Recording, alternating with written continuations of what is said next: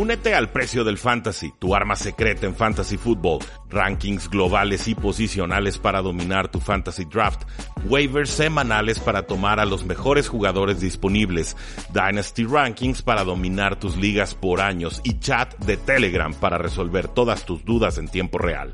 Visita stam.store diagonal precio NFL o da clic al link en este episodio para suscribirte.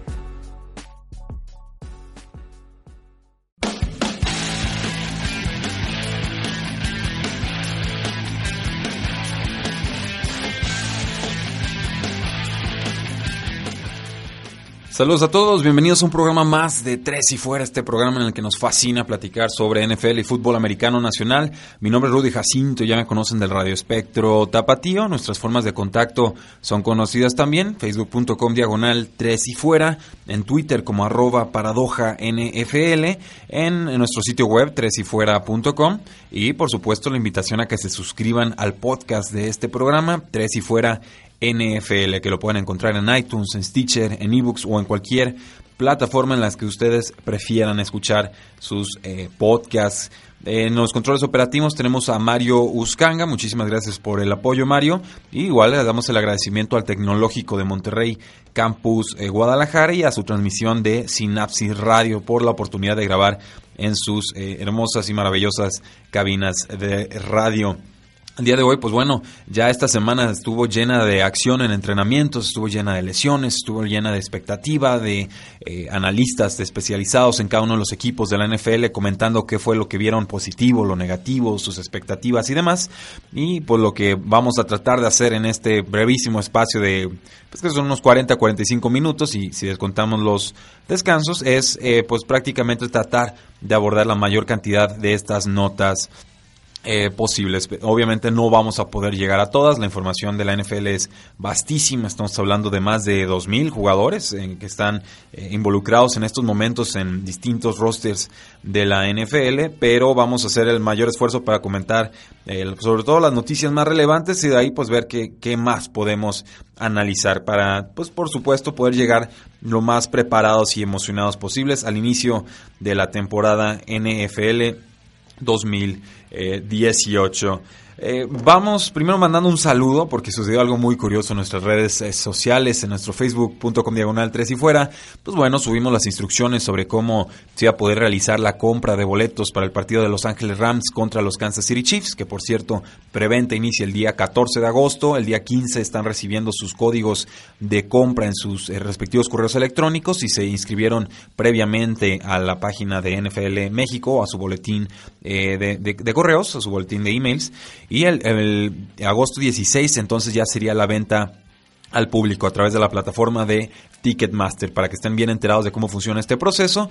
Pero bueno, en esta publicación que tuvo mucho éxito apareció nuestro amigo Luis Alberto con W-A-R y pues se veía muy emocionado y creo que etiquetó a la novia y la novia también estaba muy emocionada y luego empezaron a intercambiar como comentarios de amor en la... Todo esto bueno en los comentarios de la publicación y pues obviamente como página tenía que intervenir y, poner orden, ¿no? Entonces eh, les pusimos un GIF de, Obama diciendo este momento mágico fue patrocinado por tres y, fuera. Y, le entraron al juego, al, cotorreo, platicamos muy a gusto y me pidió Luis Roberto AR que pues le mandáramos saludos a su amor eh, Karen. Y ya luego dijo, no es cierto, mejor mándale un saludo a mi suegra, dígale que ya me quiera. Entonces, suegra, pues por favor ya, ya quiera al buen Luis Roberto AR, lo conocemos poco, pero parece que es un buen muchacho. Ya después Karen Romero, su novia, lo regañó y dice, mentiroso, ya te quiere, pero eh, le mandamos un fuerte y caluroso saludo a los eh, tres pues bueno, Mario, ya esta semana regresa la acción de la NFL, quizás no con el espectáculo más vistoso del año, pero sí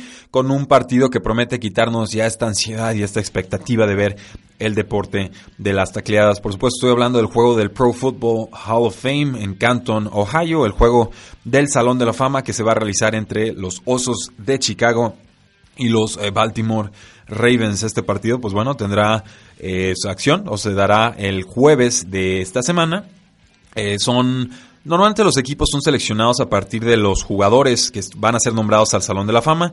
Tratan de pues darle, digamos, un espacio a los equipos en los que más participación tuvieron estos jugadores y en este caso pues hay jugadores tanto de Chicago como de los Baltimore eh, Ravens. Eso sí, no esperen ver a muchas de las estrellas eh, NFL. En general, este es un partido extra a todos los cuatro partidos que se juegan en, la semana, en las semanas de pretemporada, a las que de por sí ya no le dan toda la importancia del mundo. Entonces, imagínense este que es un quinto partido tanto para los Osos de Chicago como para los Baltimore Ravens. Entonces, eh, sí va a ser un producto un tanto diluido, pero igual sirve para irnos quitando las ganas de ver NFL. Entre los jugadores que ya están anunciados no tendrán eh, participación esta eh, semana, pues bueno, está Jordan Howard, el corredor que ha tenido más de mil yardas en sus dos temporadas en la NFL, este corredor de los Osos de Chicago, y también eh, sugirió o comentó que el coreback Mitch Trubisky, también de los Osos de Chicago, va a estar en ropa de civil, entonces no, no lo estaríamos esperando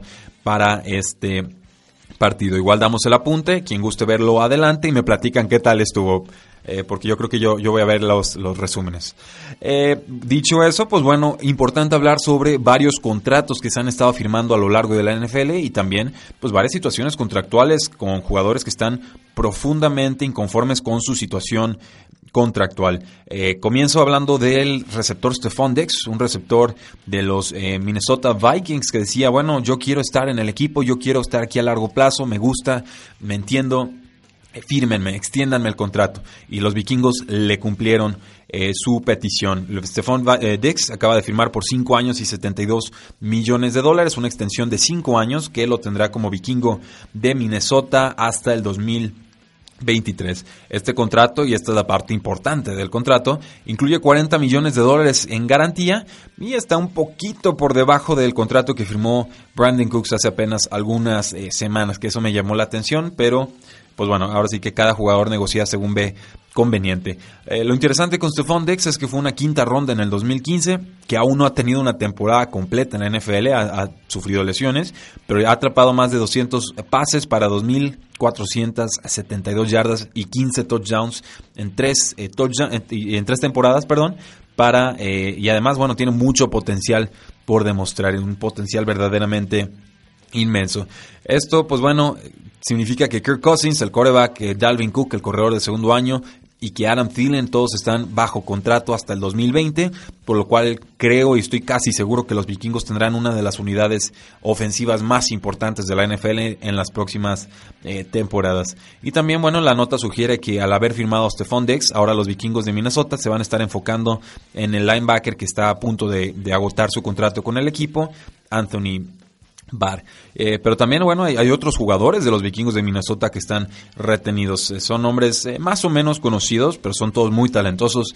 Riley Reef, Pat Elflane, Eric Kendricks, Everton Griffin, Daniel Hunter, Harrison Smith, Xavier Rhodes. O sea, son jugadores que están a lo largo de la defensiva de los vikingos de Minnesota y ya son jugadores que están firmados ah, por las próximas temporadas. Entonces hay una hay un grupo, un núcleo importante de jugadores que los eh, jugadores de púrpura van a poder eh, tener en las próximas temporadas y que les va a poder dar estabilidad para ahora sí tratar de dar ese salto hasta el partido de Super Bowl. También fue una excelente semana para los tackles izquierdos y comenzamos con el titán de Tennessee, el, left tackle Taylor Lewan, un jugador, y estoy viendo aquí a Mario Uscanga sentar con la cabeza porque él sabe que Taylor Lewan es uno de los mejores jugadores de la NFL. Pues bueno, él firmó por 5 años y 80 millones de dólares, otro jugador que estará firmado hasta el 2023 y este contrato incluye 50 millones de dólares garantizados con su 16 eh, millones de dólares promedio anual, pues se convierte en el jugador liniero ofensivo mejor pagado en la historia de la NFL. Lo cierto es que este título pues se lo van a ir pasando varios jugadores conforme vayan firmando sus nuevos contratos, y sobre todo porque el espacio salarial está creciendo tanto. Sin embargo, Lewan eh, merece este dinero y la ex selección global número 11 se ha desarrollado en eh, se ha convertido en uno de los mejores tackles izquierdos de toda la NFL. Es un jugador que acaba de cumplir los 27 años y de quien seguimos esperando mucho. El otro tackle izquierdo que firmó, y es el segundo de tres, es el, jugador Jake Matthews de los Atlanta Falcons, un jugador que firma por 5 años y 75 millones de dólares. Estará con los Atlanta Falcons hasta el 2023. Ahora es el tercer tackle mejor pagado, le pagan 15 millones de dólares anuales, solamente detrás de Taylor Lewan, 16 millones, y de Nate Solder, que firmó de los Patriotas a los Gigantes de Nueva York por 15.5 2.5 millones de dólares. Su inicio de carrera fue bastante más complicado, fue la sexta selección global en el 2014, pero de entonces a la fecha pues ya ha llegado incluso a Pro Bowls desde que Dan Quinn, este ex eh, coach de secundaria de los Seattle Seahawks, pues se, encargó de eh, liderar el equipo de los Atlanta Falcons. Creo que ha, sido una franquicia que claramente va en ascenso y que es competitivo cada una de sus temporadas. Matthews fue calificado como el tackle izquierdo número 7 por Pro Football Focus, por lo cual, pues bueno, un jugador eh, de esta clase de, talento, pues tiene forzosamente que ser conservado por su equipo y así lo van a hacer los Atlanta Falcons con Jake Matthews. Eh, otro nombre, y este sí me sorprendió un poquito más, los Seattle Seahawks firmaron al tackle izquierdo Dwayne Brown a un contrato de 3 años y 36.5 millones eh, de dólares, una extensión. Eh, estaba en su último año de contrato después de haber sido cambiado por los Houston Texans el año pasado.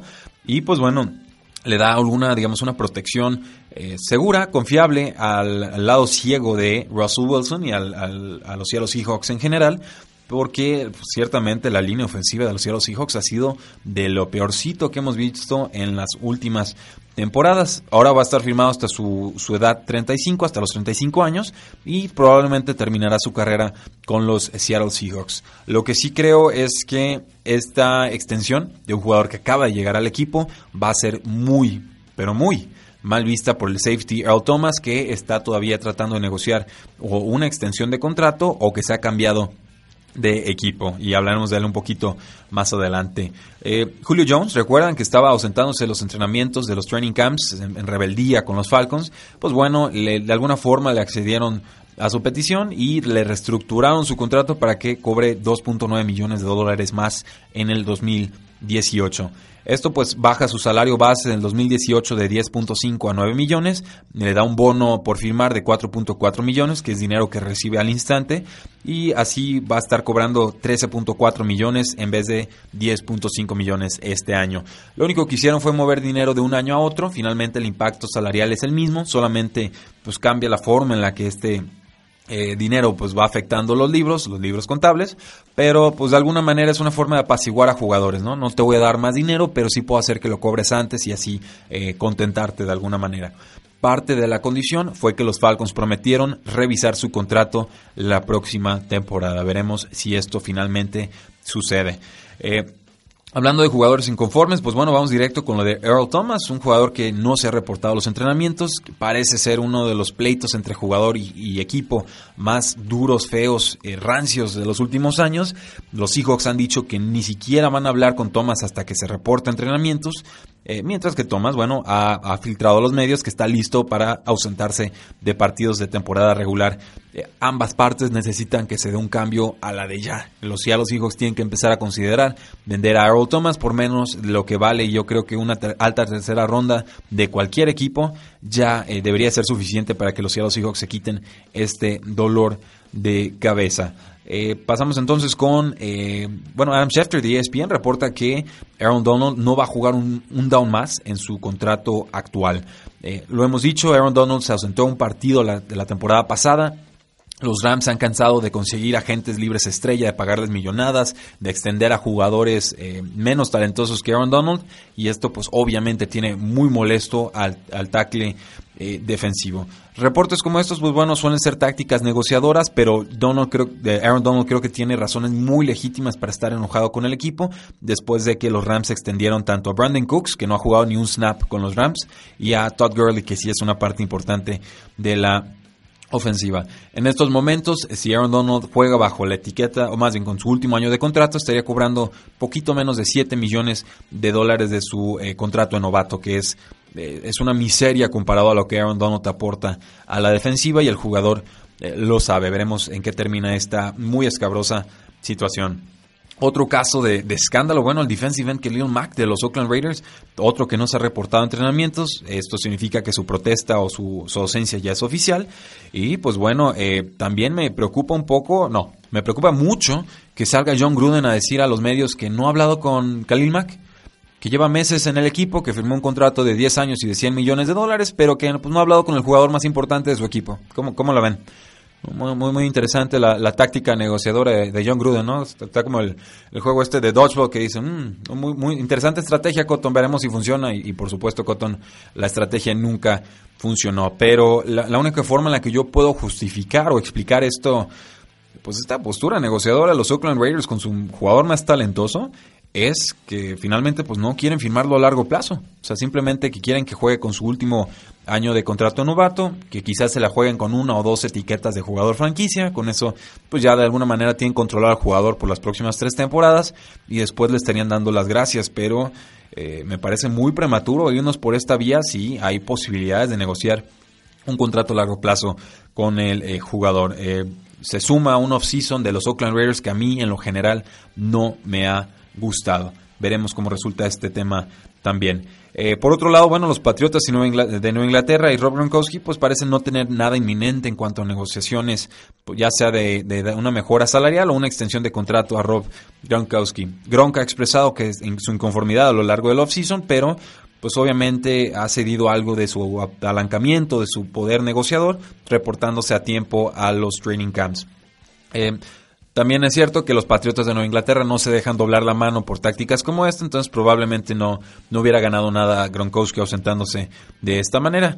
Yo creo que lo que finalmente va a suceder, aunque no sé para cuándo, es una renegociación de contrato estilo lo que Julio Jones firmó con los Atlanta Falcons. Vamos a moverte dinero del 2019 al 2018 esperando que de esta forma pues quedes un, un poquito más eh, contento. Pero como podrán ver, eh, a veces ser superestrella en la NFL es complicado porque eh, sí cobras dinero, sí cobras cantidades importantes, sí cobras dinero garantizado, no todo, pero de alguna manera las reglas están hechas para bajarte tu valor en el mercado y para permitir que los equipos para los que juegas te puedan retener a veces de formas, eh, diría yo, muy poco éticas y hasta poco morales, ¿no? Pero te, aplican una etiqueta y luego te aplican otra y así te traen eh, jugándotela de año en año hasta que te lastimas y entonces ya te dejan ir, ¿no? Y, y, para entonces pues ya tienes que firmar un contrato a la baja, ¿no? No son reglas que a mí me gustan, yo por eso eh, muchas veces me pongo del lado de los jugadores, en este caso ya no este tipo de negociaciones, pero pues también hay que entender que la NFL es un, es un negocio rudo y que cada parte está viendo por sus intereses. Dos notas más, notas más en cuanto a posibles extensiones de contrato. Eh, Ian Rappaport de NFL Network dice que los Tejanos esperan dejar que Jadavion Clowney, este defensive end talentoso, juegue su último año de contrato sin firmarlo con una extensión. Clowney, bueno, no ha podido practicar después de una eh, cirugía, un knee scope que le realizaron en la rodilla. Eh, su salud es obviamente un tema muy importante porque los Texans pues, lo saben mejor que nadie. Ha tenido problemas de salud Jadavion Clowney, pero cuando está sano es de lo mejorcito de la NFL, verdaderamente un jugador monstruoso que era de lo más divertido de ver en colegial y que creo dio un estirón en el 2017. Recordar que pueden aplicar la etiqueta de jugador franquicia si no logran llegar a un acuerdo en este offseason o incluso a lo largo de la temporada y que Clowney apenas va a cumplir los 25 años en esta temporada. Y por último, antes de irnos a nuestra pausa, los bengalíes están en pláticas para extender el contrato de Carlos Dunlap, que en estos momentos está a punto de ver su contrato eh, vencer fue, se vio al agente de Carlos Dunlap, Drew Rosenhaus, que es uno de los agentes más famosos de la NFL, entrando al training camp de los bengalíes y esto pues sugiere que las negociaciones están calientitas. Tras invertir una tercera ronda en Sam Hubbard, que es el jugador novato de este año que tomaron los Bengals, eh, Dunlap, de 29 años, quizás tenga que conformarse con una extensión a corto plazo si, eh, o de corta duración si quiere seguir jugando para Cincinnati. Sus capturas han bajado en cada una de las últimas dos temporadas, pero debe cobrar un un contrato por ahí de los 9 o 10 millones eh, de dólares. Vamos a nuestra pausa comercial y regresamos a Tres y Fuera.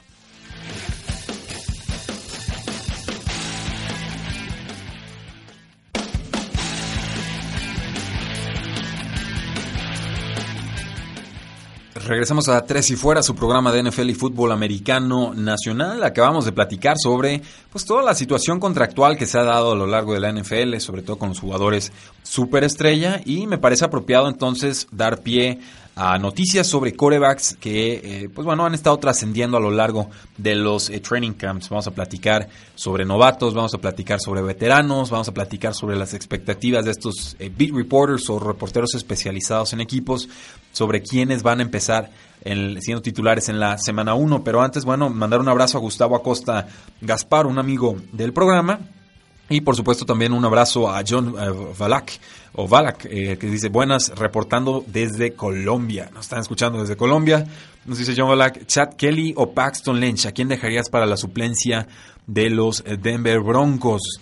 Eh, es del público conocido que no soy partidario de Paxton Lynch, este ex quarterback de, los, de la Universidad de Memphis, que fue tomado en primera ronda por los Broncos de Denver, que los Vaqueros de Dallas se morían por él, y que cada que ha entrado al campo, pues se ha visto abrumado, sinceramente. Yo creo que no, como que el procesador para leer defensivas no, no parece estar a la altura de la NFL. Pues bueno, a mí, me ha quedado de ver y a mí me gustaría ver algo más de acción de Chad Kelly, de la Universidad de Ole Miss, la última selección del draft del 2017. Eh, ahora sí que eh, sobrino creo que de, Jim Kelly, entonces el nombre quizás lo, salva para que fuera seleccionado en el draft, no lo dudo ni tantito porque se lleva bastante bien con, eh, con John Elway, que es el general manager de los Broncos, pero yo lo que yo tengo entendido de los training camps es que Case Keenum se ha visto bien, pero que sus dos suplentes, Chad Kelly y Paxton Lynch, se han visto eh, bastante por debajo del nivel que se esperaría de un suplente de la NFL. Entonces, si me dices, ¿a quién dejarías en suplencia? Yo te digo, pues a Chad Kelly porque me sale más barato, pero la verdad no parece que no haya a cuál de los dos irle en estos momentos. Yo de todas formas tengo la velita prendida por Chad Kelly porque yo, yo vi algunas cualidades en colegial que me intrigan mucho y que si, si resuelve su tema de lesiones y sobre todo sus problemas de actitud extracancha, creo que ahí puede haber algo que trabajar eh, con los Broncos. Pero por lo pronto ninguno de los dos parece estar dando el rendimiento. Dice John Balak, pues sí, los dos están mal ahorita en pretemporada, no podían jugársela por el cuarto coreback y sacar a esos dos, y el lío es saber quién medianamente decente está disponible. Eh, también recordar, bueno, que los Broncos se deshicieron de Trevor Simeon, a quien mandaron, eh, ¿a qué fue? ¿A los Santos de Nueva Orleans? No, a los Vikingos de Minnesota. Eh, ya, me confundí, voy a checar, porque Sí, no, creo que lo estoy confundiendo, pero ahorita se los resuelvo. Trevor Simeon es jugador de los vikingos de Minnesota, suplente de Kirk Cousins, le salió muy barato a los Washington Redskins. Entonces, bueno, fue un riesgo que eh, asumieron los, los eh, vikingos de Minnesota, un riesgo calculado y me parece buena decisión. Eh, saludos a José Juan Hernández, qué gusto tenerte aquí en la transmisión del día de hoy. Y bueno, vamos platicando de lleno sobre lo que ha estado sucediendo con los mariscales de campo. En particular, un, tema que a mí me intriga mucho y era el pleito casado que traían los Jets de Nueva York con su quarterback de tercera selección global Sam Darnold. El equipo tratando de firmarlo para que de una vez por todas entrenara con los, obviamente, novatos y compañeros.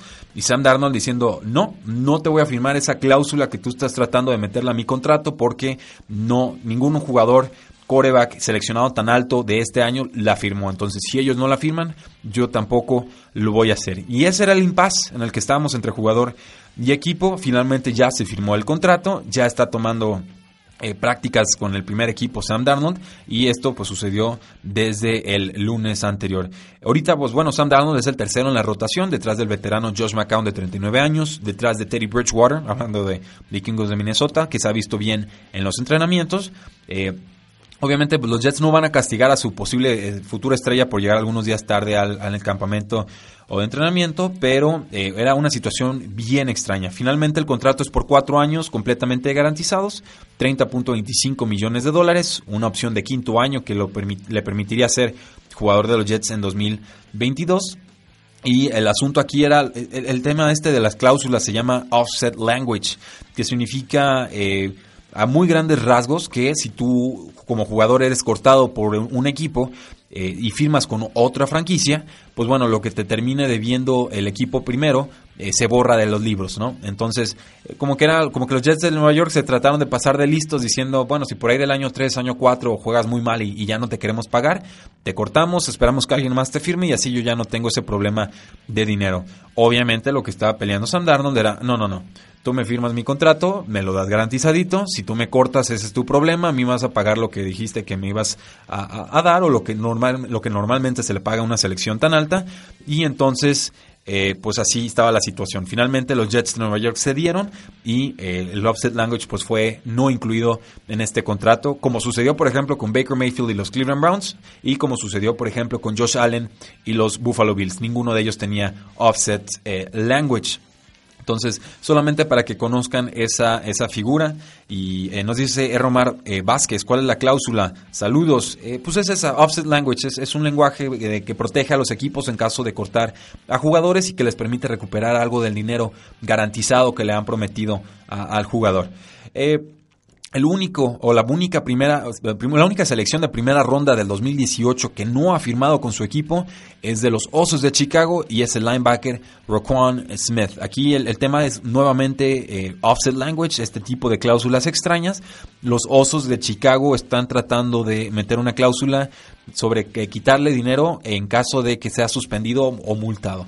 Obviamente Roquan Smith preocupado con el nuevo, la nueva regla sobre cascos, sobre contacto de cascos, que no sabemos cuáles van a ser las consecuencias o con qué tipo de rasero se va a medir este tipo de contactos, pues obviamente él no quiere quedar expuesto a algo que no tiene ninguna certidumbre. Dice, eh, un buen golpe, un mal golpe, no sé ni cómo tengo que golpear, me suspenden, me quitan mi dinero y no tengo, ni siquiera la NFL sabe cómo se va a legislar esto, entonces ¿por qué tendría que exponerme yo a esta situación? Yo creo que los Osos de Chicago ya tendrían que meterle prisa al asunto. Roquan Smith no va a firmar su contrato con esa cláusula, lo tengo muy claro. Y eh, pues bueno, finalmente lo, saco a colación porque es el último jugador, primera ronda del 2018, que todavía no firma con su eh, equipo. Nos dice Omar Vázquez, muchas gracias. Jet Up desde Aguascalientes, claro que sí, un fuerte abrazo eh, Omar Vázquez y pues la mejor suerte a los Jets de Nueva York esta temporada. Ahora, Josh McCown, si quieres ganar de inmediato o quieres ser lo más competitivo posible esta temporada, creo que Josh McCown debe ser el titular con los Jets. Nunca termina las temporadas, termina normalmente lesionado, pero su, temporada 2017 fue de lo mejor que le hemos visto en su carrera. Eh, sin embargo, yo la decisión que tomaría sería quedarme con Sam Darnold y Teddy Bridgewater, darle las gracias a Josh McCown y el de los dos entonces decidir cuál me da más posibilidades de crecimiento o de, competir en el 2017 18, sobre todo porque Sam Darnold, pues bueno, eh, tuvo un muy buen 2016, 2017 más complicado, empezó a lanzar más intercepciones, lo vimos más errático en su toma de decisiones, entonces quizás eh, empezarlo desde la semana 1 no sea lo ideal. Los Jets de Nueva York tendrán que decidirlo, pero hasta donde yo tengo entendido, Terry Bridgewater ha estado jugando también, que es muy posible que sea titular o incluso es muy posible que sea cambiado a otro eh, equipo. Y hay, varios equipos de la NFL, incluyendo sus rivales divisionales, los Dolphins, que podrían estar interesados en sus eh, servicios. Eh, no dice John Balak, ¿será que Tannehill no se lastima otra vez la rodilla? Yo no lo veo ni a mitad de temporada. no, yo creo que ya va a estar sano, creo que Entendieron que fue un error no operarse en el momento de tratar de rehabilitarse sin cirugía.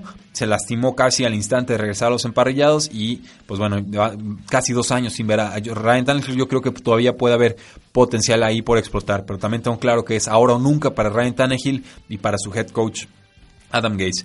Eh, en otras noticias de mariscales de campo, pues bueno, Andrew Locke, eh, por fin lo vimos lanzar pases y los estuvo lanzando bastante, bastante bien. Completó 12 de 14 pases en, juegos de 11 contra 11 jugadores y esta fue la primera práctica de los Colts ya con todo el equipo eh, encima.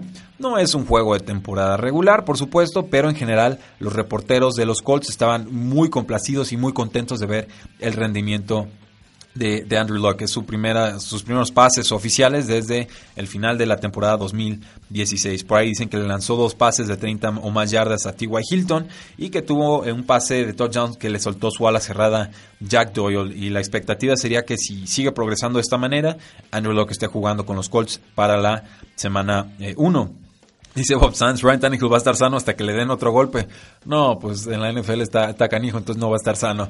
Eh, veremos. Hablando de golpes y de no estar sano, el head coach de, los, de las Águilas de Filadelfia, Doug Peterson, dijo que notaba algo de, dudas o de pausas o de hesitation en inglés, ¿no? Como que estaba dubitativo Carson Wentz por su lesión de rodilla el domingo. Dice, creo que es natural, se trata más de su cabeza que de su rodilla en, estos momentos. Y obviamente las Águilas pues, van a tener mucho cuidado sobre sus comentarios públicos respecto a Carson Wentz, aunque eh, eh, Peter King de NBC pues, estaba impresionado por la práctica que tuvo eh, Carson Wentz, decía que se veía completamente como el Carson Wentz de la temporada pasada. Con este tipo de noticias, pues creo que sería sorpresa si Carson Wentz no es el, el titular de las Águilas en la semana 1.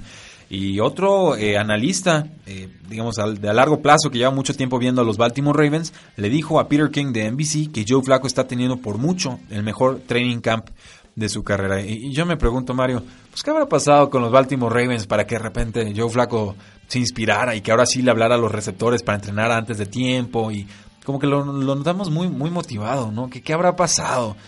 No, no, no me lo explico. No, no creo que sea el novato superestrella que tomaron el que le está respirando sobre la nuca, ¿verdad?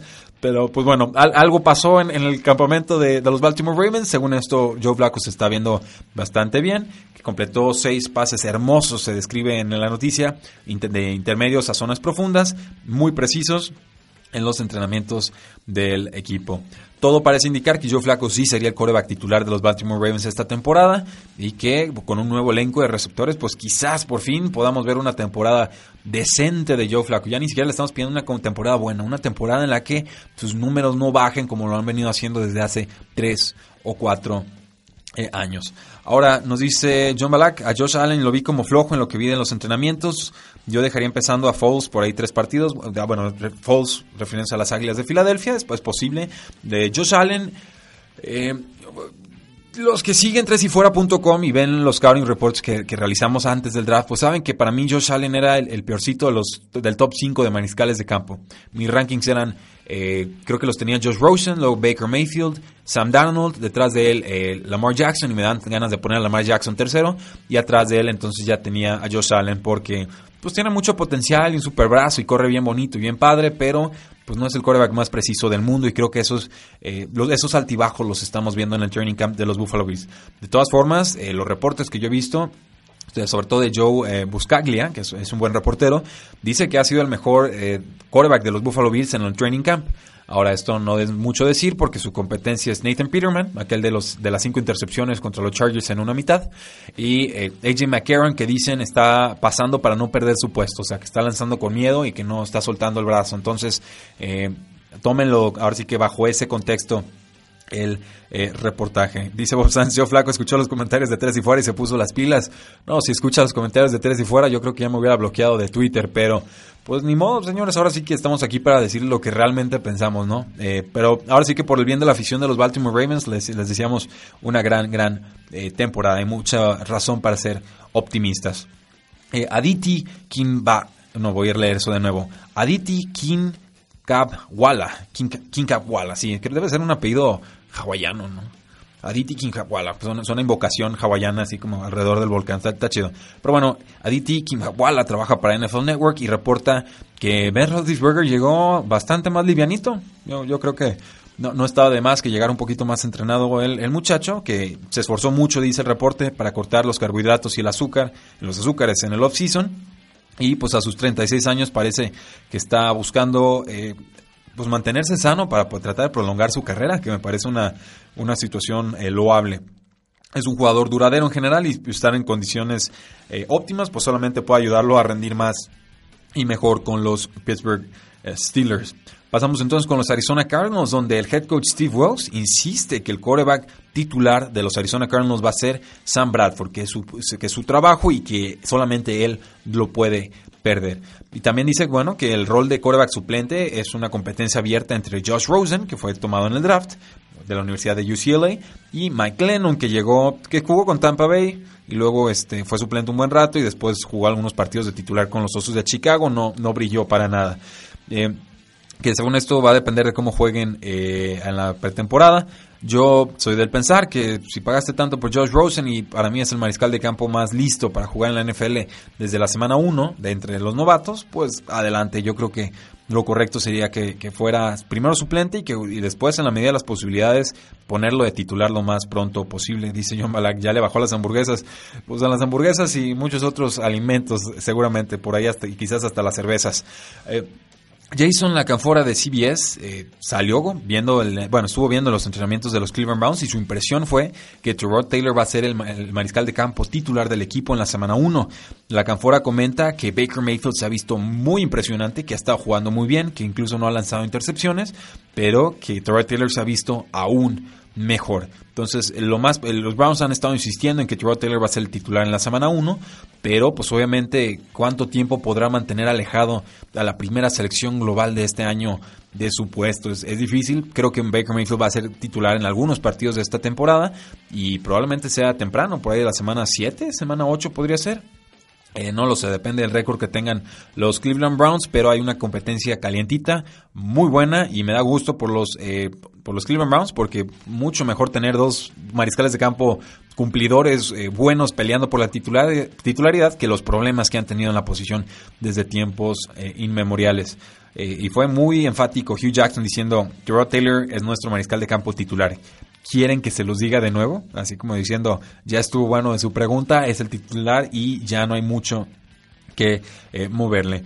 Ahora sí que nota tangencial, Diana Brusini de ESPN reporta que Turo Taylor y Baker Mayfield rentaron una unidad móvil, la estacionaron en las premisas del training camp y que la convirtieron en su club ultra secreto. Solamente pueden entrar los mariscales de campo y no tiene nombre la van, pero pues bueno, no, sabemos qué sucede ahí adentro, pero parece como el cuarto de guerra de los mariscales de campo eh, y lo incluyen incluso una, una foto ahí de les hacemos el comercial, creo que se llama Sunseeker, eh, la, la camioneta. Pero, pues bueno, hay un cuarto. Parece que se están llevando bastante bien eh, los dos.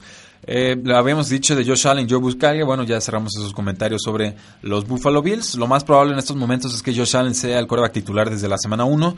Y eso me preocupa mucho porque las primeras seis semanas de los Buffalo Bills, a mi parecer, son las más difíciles de toda la NFL esta temporada. Entonces, eh, me preocupa que pueda perder confianza porque sé que necesita tiempo de desarrollo Josh Allen y no me gustaría lanzarlo al fuego a los Lobos tan eh, rápido.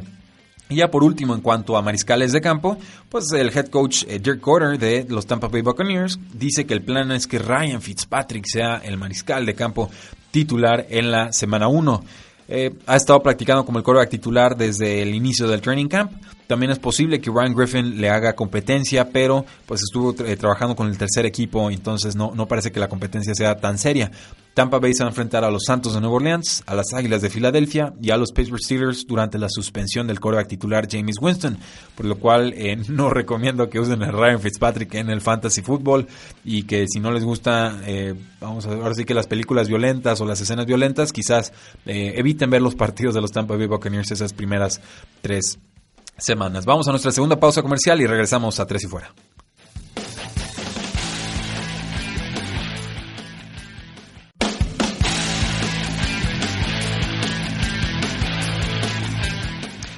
Último bloque de Tres y Fuera, su programa de NFL y fútbol americano nacional. Eh, Mario, ¿me creerás que tengo un guion de 11 páginas y no llevamos ni a la mitad? O sea, es, increíble la cantidad de información que se ha generado en la última eh, semana, pero obviamente lo, clasificamos por orden de importancia, abarcamos todo lo, lo, que se puede y lo demás, si da tiempo en un futuro, lo, comentamos. Si no, ya saben, hay contenido y programas exclusivos que solamente pueden escuchar en formato de podcast en Tres y Fuera NFL. No olviden suscribirse desde sus celulares para que les llegue la descarga de estos programas de forma automática.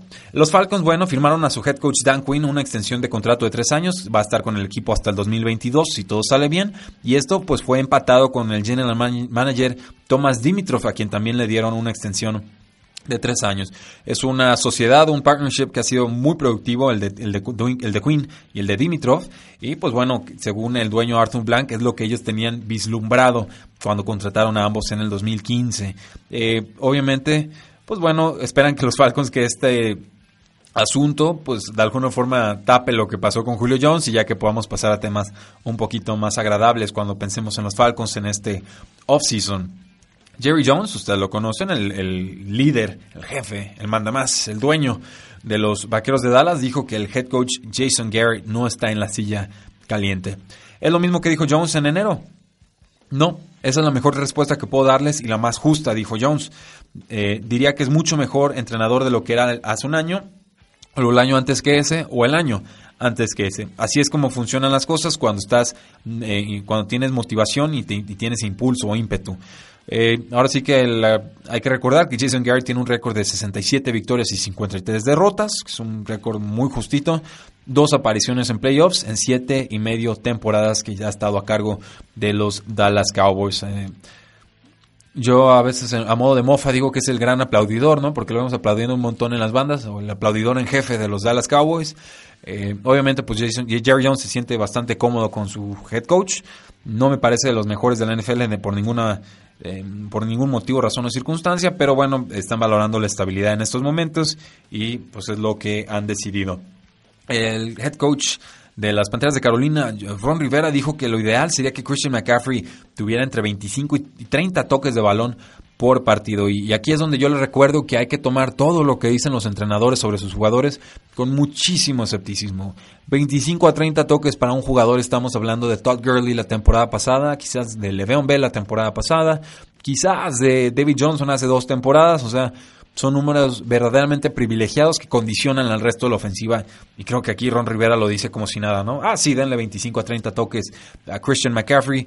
Cuando eh, pues el año pasado le dieron 113 eh, pases, eh, que son muchos para un running back. 113 pases es un mundo pero creo que ese rol va a bajar con el receptor de primera ronda DJ Moore, con Greg Olsen, el ala cerrada que regresa saludable, y lo más realista en realidad sería eh, pues uno de 14 a 16 oportunidades con el balón, sobre todo porque creo que CJ Anderson, que llega de los Denver Broncos, también va a tener un rol importante con el equipo.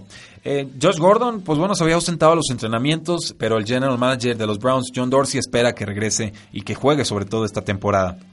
Eh, hay una ausencia ahí medio extraña, como que el jugador buscó apoyo psicológico, no está en ninguna clase de violación de regla de, la NFL, pero pues es un jugador de 27 años que como siempre es de altísimo riesgo, pero también de una posible altísima recompensa. Esto para su equipo y esto también para los que decidan tomarlo en el fantasy football. Anden con cuidado. El Cleveland Brain Dealer reporta que también los Cleveland Browns se han acercado a Des Bryant, el ex receptor de los Vaqueros de Dallas, y esto, pues bueno, habla de que el jugador está recibiendo ya por fin algo de interés de equipos de la NFL, pero el hecho de que todavía no haya firmado también nos habla del escepticismo que hay o que rodea al jugador. Eh, lo interesante es que Des Bryant, pues bueno, se quejó sobre las jugadas que le mandaban en el 2017, lo culpó a las jugadas para su bajo rendimiento de la temporada, dice que no, no iba a permitir que lo usaran como, eh, como chivo expiatorio de las fallas o los problemas que ha tenido Dak Prescott como mariscal de campo, dice que le mandaban jugadas basura en las que todos se alineaban en la misma posición durante 17 semanas. Y esto pues fue en respuesta a lo que había dicho eh, el vicepresidente de los Cowboys, Stephen Jones, sobre su el rol de sobre su rol en la regresión ofensiva o de productividad que tuvo Dak Prescott, el quarterback de los Vaqueros de Dallas. También habló muy mal de Des Bryant sobre Sean Lee, el linebacker, y Travis Frederick, que dice, pues conspiraron para hacer que lo corrieran del equipo. Eh, probablemente hablar mal de tus compañeros y tus ex dueños de, franquicia, pues no sea la mejor forma de firmar con un nuevo equipo, pero Des Bryant ya se lo quitó del pecho. Veremos qué sucede con su carrera. Última nota de los vaqueros de Dallas. El suspendido Cowboy, liniero defensivo David Irving, no se ha reportado a los entrenamientos del martes pasado y sigue sin una fecha para eh, presentarse. Está hablando sobre temas personales y pues bueno, el, parece que el, equipo de los Vaqueros de Dallas le va a dar oportunidad de ausentarse. Eh, según esto, bueno, pues ganó la custodia de su hija el año, este año y no ha podido encontrar una buena niñera o alguien que la pueda cuidar mientras él eh, entrena. Está suspendido las primeras cuatro semanas por una violación de la política de sustancias eh, indebidas. Cuántas notas, Dios mío. Seguimos. Martavis Bryant, bueno, no has escuchado sobre la NFL en cuanto a una posible suspensión, que es algo que se había especulado a lo largo de la NFL en meses previos, esto según Tom Pelicero de NFL Network, y pues parece que va a poder entrenar y poder jugar con total eh, normalidad. Si va a haber una suspensión, nos tendremos que enterar más adelante porque en estos momentos todo parece viento en popa para el jugador. Eh, John Gruden, bueno, también comentó que Amari Cooper subió de peso, que estuvo jugando en 211 libras en el 2015 cuando estaba en el Scouting Combine, ahora subió hasta las 225 libras, que es una diferencia eh, pues bastante, bastante importante. A mí me preocupa un poco porque le puede haber costado velocidad y agilidad, que era, digamos, lo que hacía especial el juego de Amari Cooper. Eh, lo comparó eh, John Gruden con Sterling Sharp, que lo recordarán los jugadores más veteranos, o los aficionados más veteranos más bien, de la NFL. Y pues bueno, veremos si puede retener una mejor temporada Mari Cooper, porque ciertamente su 2017 fue por mucho la peor temporada de su carrera. Y en la noticia quizás más obvia de toda la semana, dice John Gruden que Jordi Nelson todavía puede correr. O sea, si alguien tenía dudas de que Jordi Nelson sabe correr todavía, pues bueno, John Gruden no la despejó. Obviamente con esto el head coach quiere decir que John, eh, Jordi Nelson todavía tiene velocidad para generar separación, pero pues sí, sí parecía que en las últimas dos temporadas Jordi Nelson estaba jugando un poco más lento, que no generaba tanta separación de sus eh, defensores. Eh, de todas formas, me parece una buena selección para el fantasy fútbol a los que les interesa este tipo de juegos, sobre todo si a Jordi Nelson lo empiezan a alinear un poquito más pegado a la línea de golpeo o en la zona de slot, y sobre todo para que lo utilicen en zona roja tras la salida de Michael Crabtree, que ahora está con los Baltimore eh, Ravens. Eh, Josh Jackson, según el head coach de los Washington Redskins, Jay Gruden, eh, va a ser más peligroso o el más peligroso en la zona roja esta próxima temporada. Eh, dice Gruden, que es el hermano del otro Gruden, que Dodson pues, no recibió muchas oportunidades en zona roja por muchísimas razones. Eh, esto pues es un comentario extraño porque el año pasado recibió 15 pases en zona roja y tuvo 6 touchdowns esa temporada. El problema ha sido que pues, no atrapa ni el 50% de los pases que se le lanzan. En el 2017 atrapó poquito menos del 45% de sus pases, pero hay una oportunidad de que sea productivo, hay una oportunidad con un nuevo coreback, con Alex Smith. La necesidad existe, no hay muchos receptores o mucha competencia de receptores, entonces ahora o nunca Josh Dawson, demuéstranos de que estás hecho. El que sí se ha encariñado mucho con Alex Smith es Jameson Crowder, el receptor slot de los Washington Redskins, y parece que hay mucha química entre los dos eh, jugadores.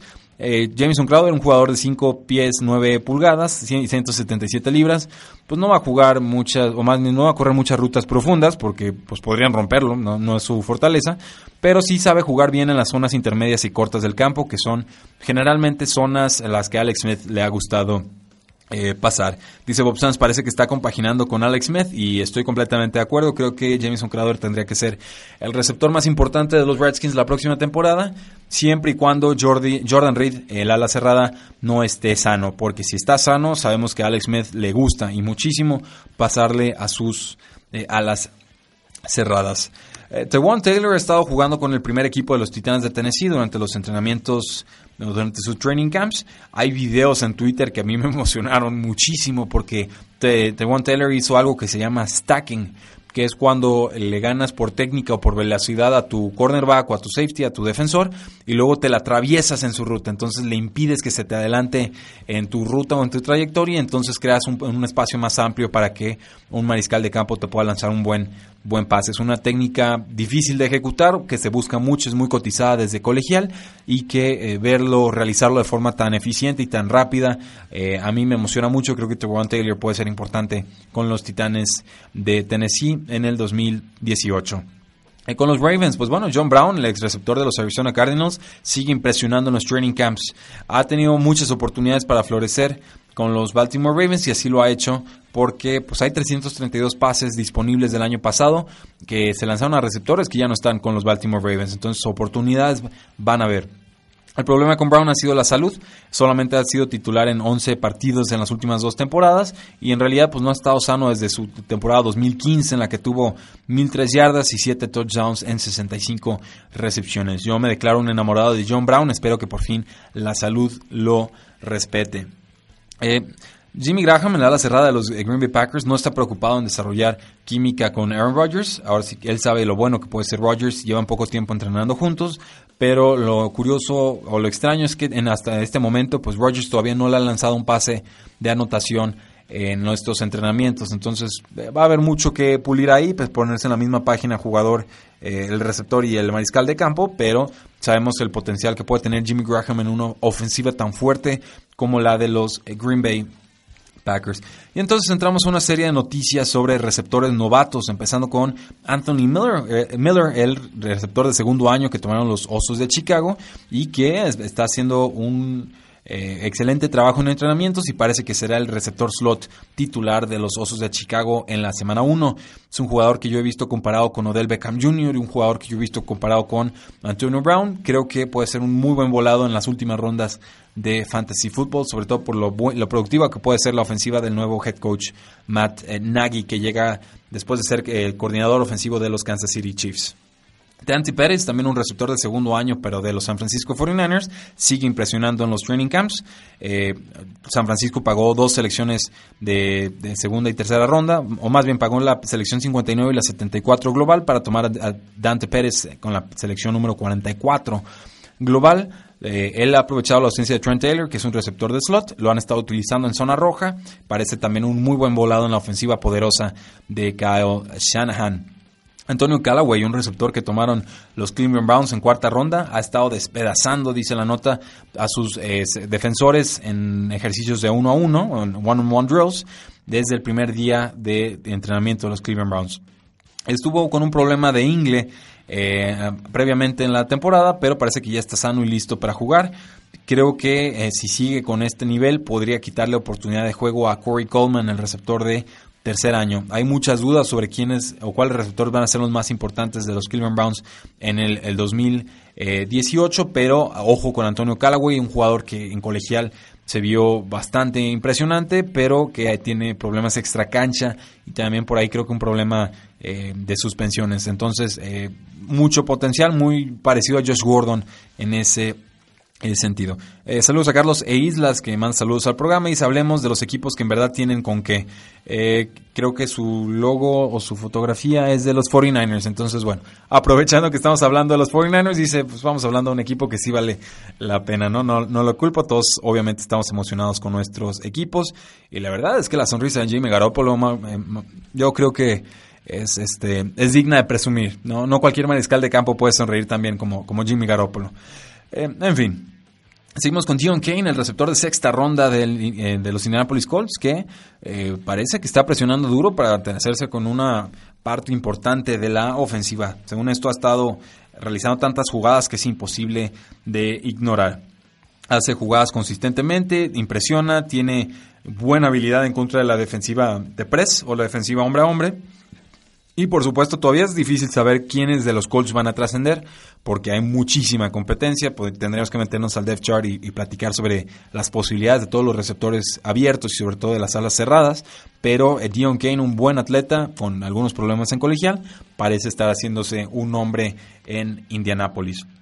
Jimon Moore, el receptor de cuarta ronda de los Packers, pues bueno, ya está trabajando con el primer equipo y esto significa que está ya recibiendo pases de Aaron eh, Rodgers. Los Packers seleccionaron a tres receptores en el draft, incluyendo al mismo Jimon Moore, a Marquez Valdez Scantling y a Quanimous St. Brown, estos últimos dos jugadores en la quinta y séptima ronda respectivamente. Pero Jimon Moore fue el primero seleccionado de los tres y el primero que ha tenido oportunidad de jugar con Aaron Rodgers. Creo que la competencia aquí va a estar entre Jamon Moore y Jerónimo Allison, un jugador que ha tenido algunos partidos importantes en el pasado, pero eh, va a tener que pelear y fuerte porque no, no tiene garantizado eh, el puesto. Y con los Arizona Cardinals, bueno, un jugador que a mí me gusta mucho, pero que no ha tenido mucha actividad en la NFL, Chad Williams, eh, estuvo participando con los Cardinals como el tercer receptor de la ofensiva detrás de Larry Fitzgerald y de Bryce Butler, que llegó de los Vaqueros eh, de Dallas. esto pues probablemente le estaría restando oportunidades a Christian Kirk, que es el receptor novato que tomaron los Arizona Cardinals para jugar en el slot. pero me, me da gusto por Chad Williams porque tuvo mucha producción colegial y también un perfil atlético muy muy interesante. Eh, Smith, en la tercera ronda eh, de Central Florida, que está ahora con los Santos de Nueva Orleans, pues estaba impresionando a lo largo de cinco prácticas con el equipo. El receptor de 6'2 y 2 eh, pulgadas, pues ha realizado algunas recepciones impresionantes en el training camp, atrapando balones en todos los niveles del campo, mientras que hace gala de su velocidad y de su fuerza. Ojo con él, está compitiendo con Cameron Meredith, que llegó de los Osos de Chicago, y el día de hoy nos enteramos también va a estar compitiendo con Michael Floyd, este trotamundos que se ha metido en toda clase de problemas por suspensiones, por drogas, eh, por manejar ebrio, etcétera. Eh, pero bueno, finalmente hay talento ahí, tiene 29 años, también va a estar peleando por un puesto con los Santos de Nuevo Orleans. Con los Delfines de Miami, con esto creo que vamos a cerrar el, programa del día de hoy. Hay notas muy positivas sobre la ofensiva de los Delfines de Miami, aunque también hay que decirlo, en general los reporteros de Miami suelen ser excesivamente optimistas sobre el equipo de la Bahía, pero bueno, Dani Mendola, el ex receptor de los Patriotas de Nueva Inglaterra, está como el top slot receiver o el receptor slot principal durante los entrenamientos de los Delfines. Esto sorprende un poco porque pues también le ofrecieron 3 años y 24 millones de dólares a Albert Wilson, que es el, receptor que llegó de los Kansas City Chiefs. Esto fue en marzo, pero pues ahorita parece ser el cuarto receptor detrás de Devontae Parker, de Kenny Stills y del mismo Danny Amendola. Eh, me preocupa un poco también que tenga que salir el head coach Adam Gates a decir que están tratando de encontrarle un rol a Albert Wilson en la ofensiva porque insisto, le pagaron 3, tres, perdón, tres años y 24 millones de dólares. Entonces, eh, quizás hubiera sido conveniente, Mario, pensar en qué ibas a hacer con el jugador antes de pagarle por tres años y 24 millones de dólares. No, no sé. Igual y soy muy inocente. A mí me gusta saber qué estoy comprando antes de comprarlo, pero pues bueno, están todavía descifrando cómo quieren utilizar a Albert Wilson en esta ofensiva. Para mí Albert Wilson es un gran jugador, muy este, atlético, muy ágil y genera muchísima separación de sus defensores. Creo que eh, ahorita no tiene valor fantasy, pero en caso de lesión de alguno de los jugadores frente a él, seguramente podría tenerlo. Y pues también los que han estado siguiéndonos en Tres y Fuera, que le dieron like a la página de Facebook, pues habrán visto un video en el que Mike Gesecki, el ala cerrada novato de los Delfines de Miami, pues impresionó. Eh, con un defensor encima, eh, estira la mano izquierda en la, zona de anotación y logra acorralar un pase a una mano. Y esto pues es, una clase de, jugada muy impresionante, muy vistosa, muy importante porque los Delfines de Miami llevan muchísimo, muchísimo tiempo buscando una ala cerrada que pueda ser productivo. Adam Gaze históricamente le ha gustado y ha sabido utilizar a las alas cerradas, pero pues ahora sí que... Eh, eh, Julius Thomas, que acaba de salir del equipo sin mayor pena ni gloria, pues nunca pudo dar ese rendimiento que están esperando los delfines en estos momentos de Mike Gesecki. Entonces, estas son las noticias que les teníamos preparados el día de hoy en Tres y Fuera. No olviden seguirnos en nuestras redes sociales, insisto, facebook.com diagonal Tres y Fuera, Twitter como arroba paradoja NFL, tres y fuera.com y suscríbanse al podcast. En serio, estamos subiendo ahí nuestras predicciones divisionales. Ya eh, pronosticamos lo que es la AFC Norte, pronosticamos lo que es la AFC Oeste y pronosticamos lo que es la AFC este, pueden encontrar los artículos con información muy muy completa en español y también pueden escuchar los audios que ya están alojados en Tres y Fuera NFL, nuestro podcast. Mario, muchísimas gracias por habernos apoyado en los controles operativos. Mi nombre es Rudy Jacinto. Disfruten el partido del jueves en el Hall of Fame Canton, Ohio, entre los Osos de Chicago y los Baltimore Ravens. La NFL no termina y nosotros tampoco. Tres y fuera. Hasta luego.